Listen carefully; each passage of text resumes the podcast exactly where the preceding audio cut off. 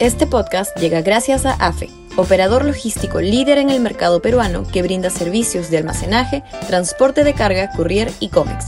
Los puedes ubicar en www.afe.pe. Y también gracias a Universidad Católica, número 1 en Perú y 12 en Latinoamérica, según el ranking mundial QS 2023.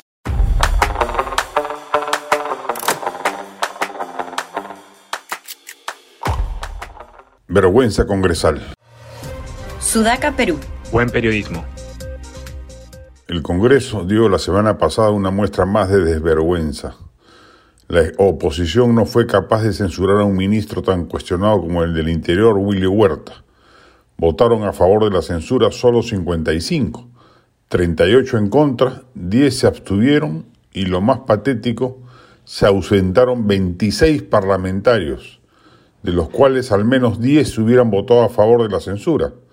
Solo hubiese faltado uno de la traicionera bancada de Podemos, cinco de cuyos integrantes se abstuvieron, y hoy el ministro ya no estaría sentado en su oficina de Corpac. Queda ya más que claro que hay un pacto tácito no dicho entre gobierno y oposición para quedarse ambos hasta el 2026 sin importar un pepino que la calidad del Estado peruano, que nunca fue buena, pero que en los últimos años iba mejorando en algunas entidades alcanzando niveles de excelencia, se vaya al diablo por obra y gracia de un régimen mediocre y corrupto como el de Pedro Castillo. Bajo esa circunstancia, ni vacancia ni adelanto de elecciones, se esperaba al menos que la oposición coordinase entre sí, acordase líneas de acción, estrechase políticas comunes y afiatase tácticas de contención de los desmanes palaciegos si algo mínimamente parecido a ello hubiera ocurrido, no se habrían producido las 26 ausencias del día viernes que le permitieron salvar su vida ministerial al señor Willy Huerta, que hoy sigue haciendo de las suyas en un portafolio crucial, dado el incremento exponencial de la delincuencia desde que este gobierno asumió el poder.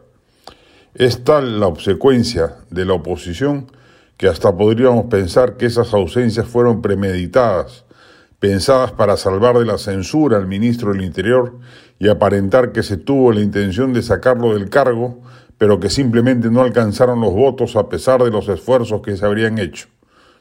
No es solo Podemos, el partido de Luna Galvez, el responsable del fracaso, sino toda la oposición, y cabe por ello especular respecto de una acción maquiavélica, concertada y calculada.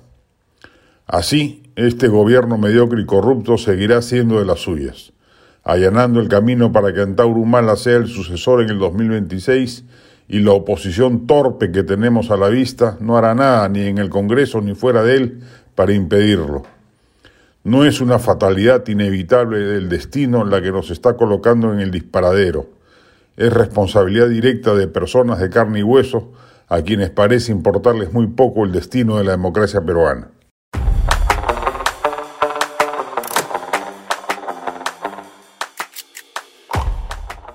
Este podcast llegó gracias a AFE, operador logístico líder en el mercado peruano que brinda servicios de almacenaje, transporte de carga, courier y cómics. Los puedes ubicar en www.afe.pe. Y también gracias a Universidad Católica, número 1 en Perú y 12 en Latinoamérica, según el ranking mundial QS 2023.